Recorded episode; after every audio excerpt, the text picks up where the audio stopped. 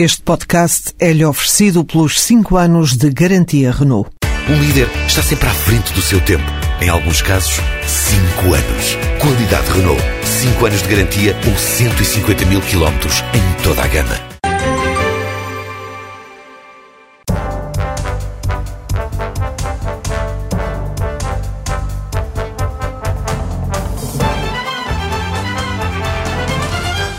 O turismo vale 9% do PIB e 8% dos empregos. É um dos mais importantes setores exportadores e desde há quase três meses é tutelado por Adolfo Mesquita Nunes. Com 35 anos é um dos mais jovens membros do governo e ao mesmo tempo um dos elementos mais recentes do Executivo. É jurista, mas tem um interesse especial pelas contas públicas. Antes de assumir a Secretaria de Estado do Turismo, foi um dos deputados mais ativos nas comissões parlamentares de Orçamento e Finanças e de acompanhamento das medidas do memorando da Troika. Adolfo Mesquita Nunes, boa tarde. No setor do turismo, a restauração tem um papel de destaque. O IVA a 23% nos restaurantes não é contraditório com o discurso de que o turismo é essencial para o país sair da crise e para o impulso à exportação? O IVA na restauração é um custo de contexto que incide sobre o turismo. E, eh, nem toda a restauração é turismo, mas muita da restauração, sobretudo na sua vertente gastronómica, é turismo. E sim, é um custo de contexto que incide sobre o turismo eh, e não há forma de negar essa realidade. O que se passa é que a situação que conhecemos de Portugal é aquela que conhecemos, as contas públicas são aquelas que conhecemos, e esse foi um contributo que o setor da restauração foi chamado a dar eh, nos últimos orçamentos. Como sabe, o Governo preparou, eh, iniciou agora um grupo de trabalho que tem precisamente como objetivo eh, estudar quais é são os custos de contexto que incidem sobre o setor do turismo, nomeadamente para tentar perceber se os efeitos positivos que tem nas contas públicas a carga fiscal que tem e os custos de contexto que tem são proporcionais àquilo que, enfim, aos custos que, que incidem sobre a atividade. O que me pareceu essencial quando eh, comecei a tutelar a pasta do turismo foi garantir que nesse grupo de trabalho estariam representados não só membros do governo, mas como as associações representativas do setor, para que o governo pudesse ouvir hum, em primeira mão as preocupações, os efeitos e as consequências. Vamos esperar que esse grupo de trabalho faça o seu trabalho. Mas está fora de questão o regresso à taxa intermédia? Um grupo de trabalho vai estudar os custos de contexto. Não pode negar à partida soluções, eh, nem essa nem a contrária. Um, e como sabe, nada disto depende exclusivamente da vontade da área tutelada. Caso contrário, presumo eu, ou espero eu, que todos os governantes estivessem a baixar as suas, as suas cargas fiscais. O que tenho feito na minha área em particular é eliminar e reduzir substancialmente algumas das taxas que incidem sobre a minha direta responsabilidade e fazer os cortes de despesa necessários para acomodar essa, uhum. essa quebra. Uhum. Ou essa a, a Associação do, do Setor da Restauração fala em falências em massa, no aumento do desemprego por causa da, da taxa do IVA. Um estudo divulgado há poucos dias fala num recuo de 15% da faturação do setor da restauração em 2012. Nos últimos dois anos a quebra é superior a 20%. Estes números não o preocupam? Não está em causa a qualidade do turismo português? Qualquer quebra como essas é evidente que preocupa. Associada ao IVA da restauração está, evidentemente, também a crise em Portugal, a crise no consumo, que também, se, que também afeta uh, a atividade. Portanto, respondendo à sua pergunta, se me preocupa, preocupa. E o que é que vai fazer acerca disso? Como lhe disse, o Governo uh, foi obrigado pela Assembleia da República, e a meu ver bem, porque fui um dos deputados que subscreveu essa proposta, a analisar, na altura, aquilo que dissemos foi que queremos analisar os efeitos uh, do IVA na restauração. Uh, agora, como Secretário de Estado do Turismo, achei importante trazer para essa reflexão os custos de contexto que incidem sobre o setor, que são muitos, e eu quero que nós, Governo, tenhamos consciência, juntamente com o setor, de todos esses custos de contexto que não ficam só. É a carga fiscal, com certeza, carga pré-fiscal, aquilo que se paga em direitos de autor e conexos, um, licenciamentos, taxas, porque é uma área muito transversal e tem muitos custos de contexto. Para finalizar este tema uh, do IVA, as receitas globais do IVA estão em queda há muitos meses e aqui falo de uma forma global.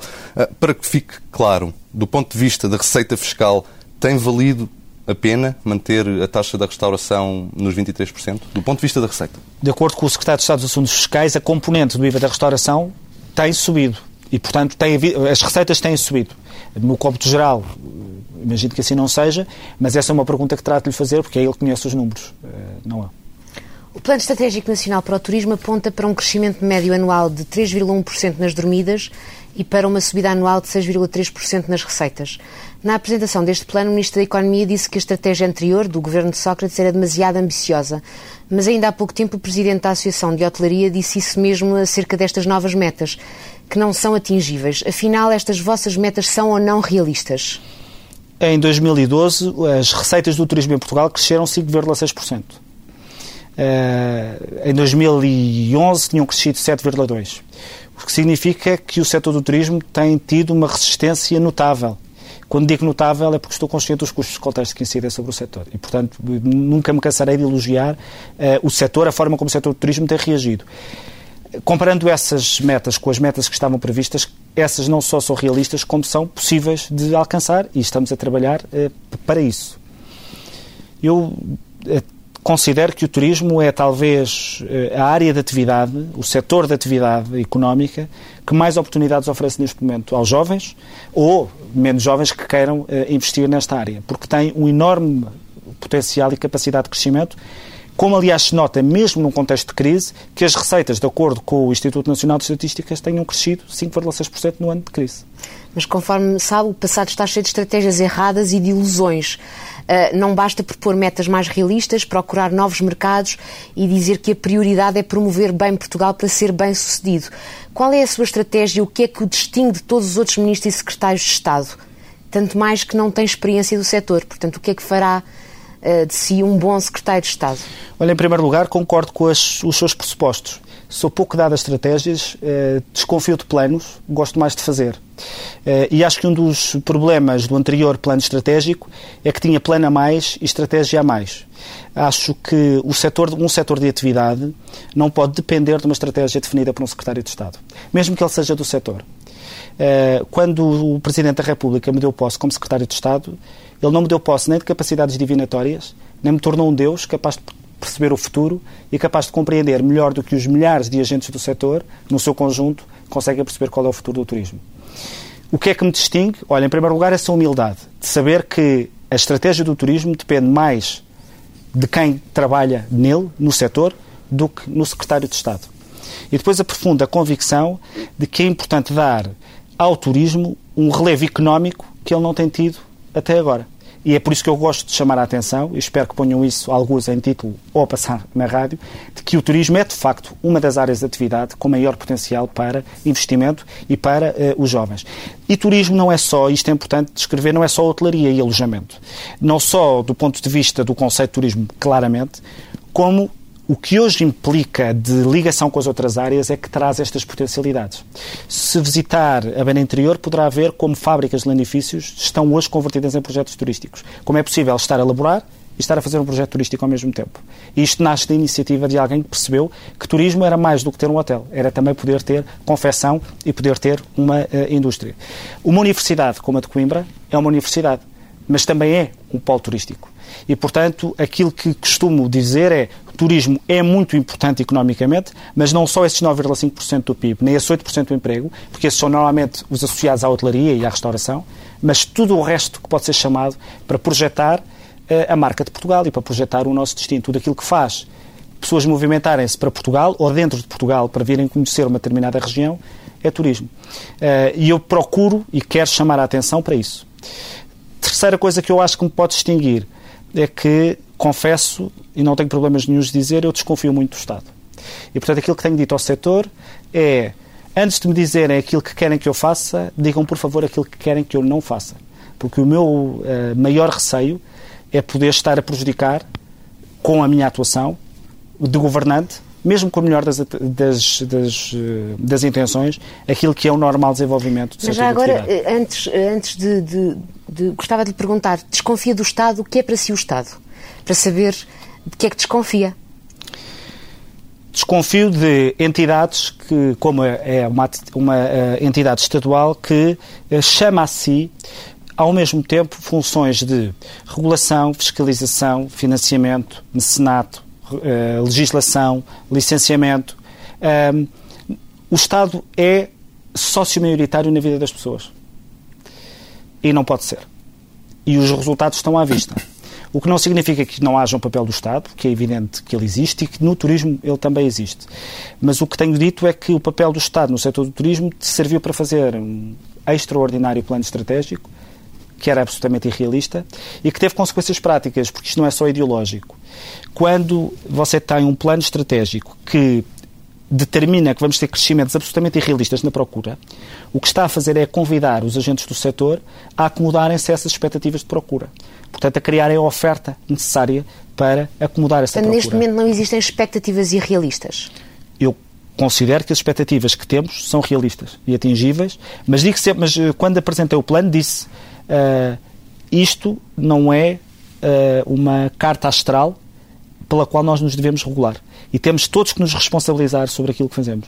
E por isso é que eu, dando importância, porque evidentemente é um documento estruturante do, do turismo em Portugal, considero que não é, nem pode ser entendido como uma Bíblia. Ainda sobre a sua desconfiança em relação ao Estado, diria que é uma espécie de agente infiltrado no Estado? Faça-me essa pergunta no fim para eu saber se consigo responder eh, com vontade e vigor que sim, foi um agente infiltrado no Estado. Uh, mas atenção que tenho, da parte do Turismo de Portugal, que é a entidade que tutelo, tido uma enorme capacidade de resposta. Uh, estou bastante satisfeito com a disponibilidade do Turismo Portugal em perceber as mudanças que precisamos de fazer eh, na forma como organizamos este setor e como potenciamos a sua atividade económica. Uma explicação apontada para os maus resultados, por alguns, para os maus resultados do setor é a subestimação da importância do turismo. Uhum. Falam de uma certa marginalização, de uma certa desvalorização social. A última campanha do Turismo de Portugal gerou uma enorme polémica e foi até alvo de alguma crítica por parte de publicitários, lembro-me do Pedro Bidarra e do humorista Bruno Nogueira que referiram a imagem de subserviência com que os portugueses apareciam face aos turistas que visitavam Portugal. Existe, concorda que existe essa imagem dos portugueses? Três coisas. Em primeiro lugar, essa não era uma campanha do Turismo de Portugal. Isso foi uma campanha para os profissionais do setor para explicar qual é que vai ser tipo, o lema ou a imagem ou a ideia da campanha que vai ser apresentada mais tarde.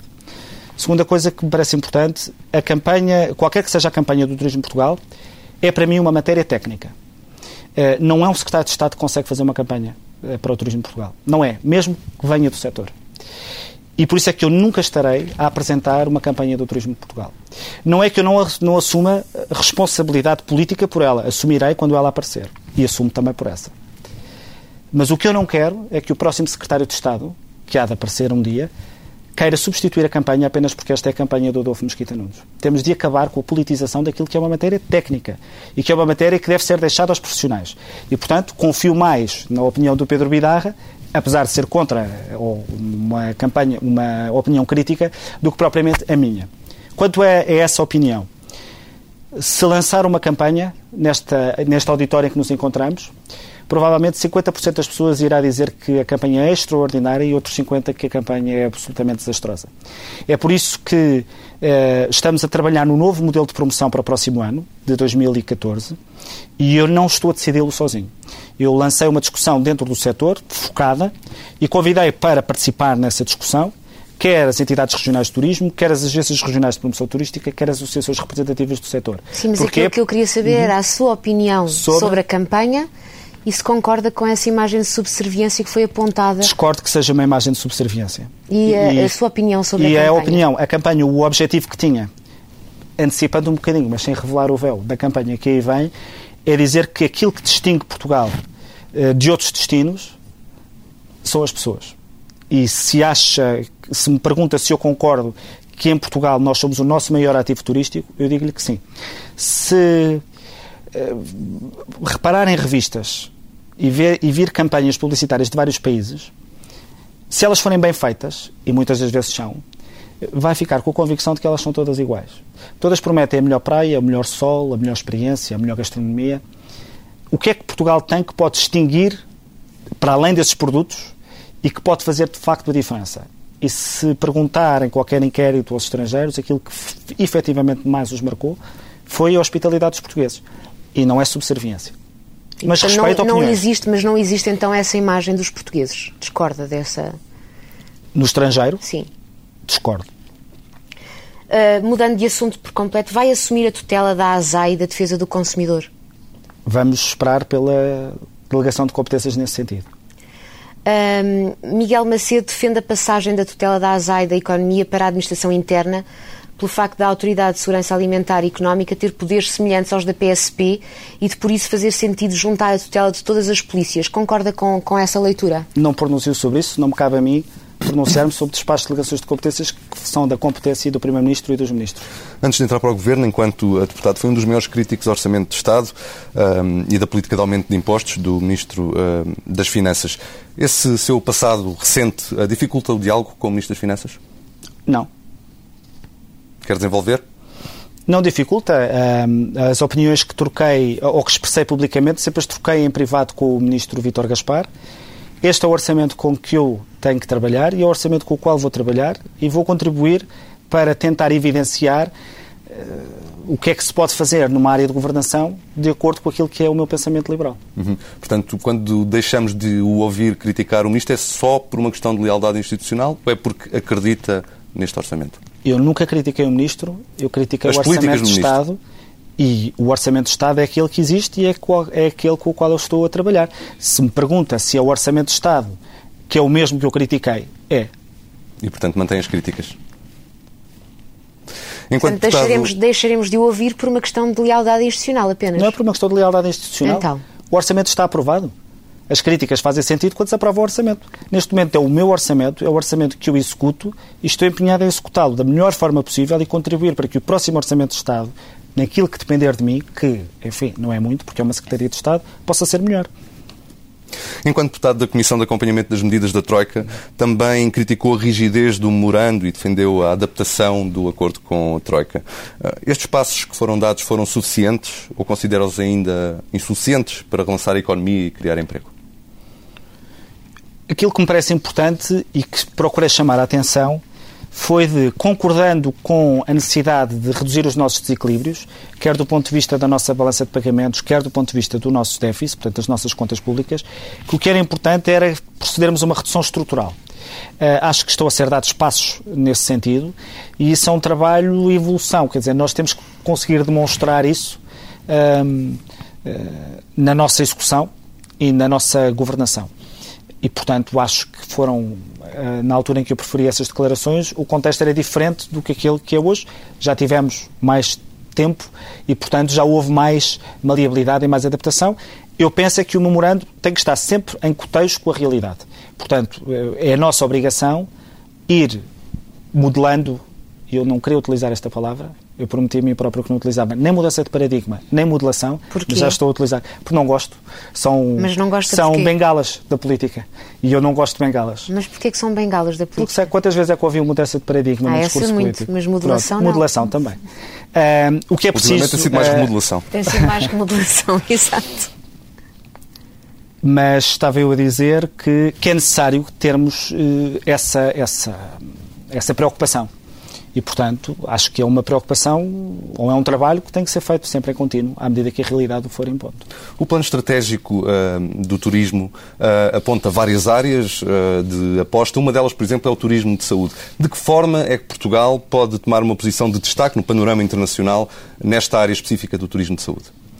Nós temos um extraordinário Serviço Nacional de Saúde, como sabem, em termos de credibilidade internacional e aquilo que há a fazer e que alguns hospitais já estão a fazer, estive agora em Coimbra e o Centro Hospitalar de Coimbra já o está a fazer, é eh, potenciar as falhas dos outros serviços nacionais de saúde e, através do mercado das seguradoras, trazer pacientes para Portugal eh, que vêm acompanhados das suas famílias e que têm que aqui recuperar e passar algum tempo. O turismo de saúde é isso podemos também associar ao turismo de saúde algo em que Portugal está a começar a afirmar-se, que é o turismo de bem-estar, que é os chamados SPA and Wellness Center, etc. Em relação ao turismo uh, residencial, quais são as metas de Portugal nessa matéria? Nós temos 5% de mercado do, de segunda habitação na, na área, na Europa do Sul, que compara com 50% da cota de mercado de Espanha. Portanto, o objetivo é crescer, porque esta cota de mercado é absolutamente desproporcional, sobretudo quando comparamos a proporção dos turistas que temos em Portugal e que temos em Espanha, que é eh, diferente. Mas o Estado não é a Remax. O que o Estado tem de fazer é criar condições para que seja fácil a quem tenha vender e a quem queira comprar. E é por isso que criámos um regime, quer do ponto de vista fiscal, quer do ponto de vista de vistos, para aqueles que estão fora da Europa, que é interessante e que é competitivo. Vamos deixar o mercado funcionar e fazer o balanço no fim. Desconfio sempre daquela necessidade extrema imposta pelos políticos muitas das vezes, mas pela comunicação social também, de nos comprometermos com metas quando a execução das coisas não depende de nós. E não falta um compromisso com, com, metas antes O objetivo de... é fazer crescer a nossa cota de mercado para níveis que sejam proporcionais ao nossa, à nossa atratividade turística. Ou seja, Existiam não... 10 mil casas disponíveis, não era? Cerca de 10 mil casas disponíveis. Dessas uh... 10 mil, quantas é que pretendem? É, é o que lhe digo. Nós queremos aumentar a taxa de. a nossa cota de mercado mas o Estado não é Remax. Melhor é dizer que o Estado não é uma agência imobiliária para não estar a fazer eh, publicidade. Eh, voltando à política, nas últimas semanas o seu partido, o CDS, através de António Pires de Lima, voltou a pedir a remodelação do Ministro da Economia, o seu Ministro. Ficou incomodado ou surpreendido com estas declarações? Não ouvi pedir a remodelação do Ministro. Mas já disse e digo várias vezes. Não? não ouvi pedir a remodelação do ministro. Ele falou especificamente na área ah, da economia. Falou, não, falou. não ouvi pedir a remodelação do ministro. E não foi a primeira vez. E não ouvi pedir a remodelação do ministro. Então, Tanto é que não cita nenhuma declaração nesse sentido. O que ouviu então? Mas o que lhe digo é, e aí sim posso falar em lealdade institucional, a minha lealdade institucional é primeira para com o Primeiro-Ministro e depois para com o Ministro da minha tutela, que é o Ministro Alva Santos Pereira. E essa lealdade existe e é absoluta e, mais uma vez digo, não é nenhum sacrifício. E é uma questão de lealdade institucional ou Álvaro Santos Pereira é um bom Ministro da Economia? É o bom Ministro da Economia. E porquê que é um bom Ministro da Economia?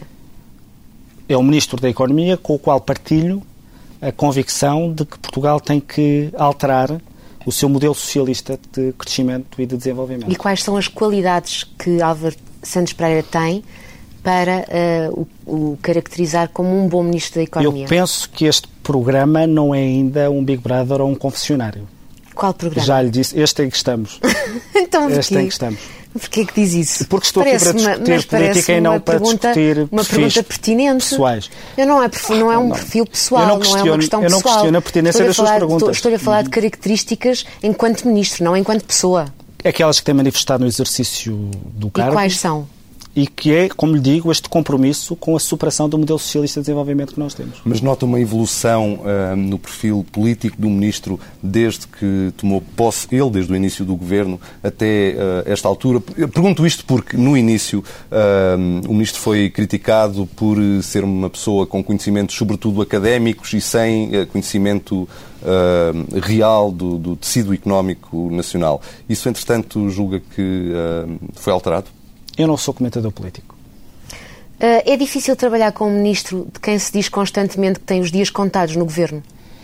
Isto não é um confessionário. Já lhe disse que trabalho bem com o ministro Alva Santos Pereira. Tenho lealdade para com ele e não é nenhum sacrifício.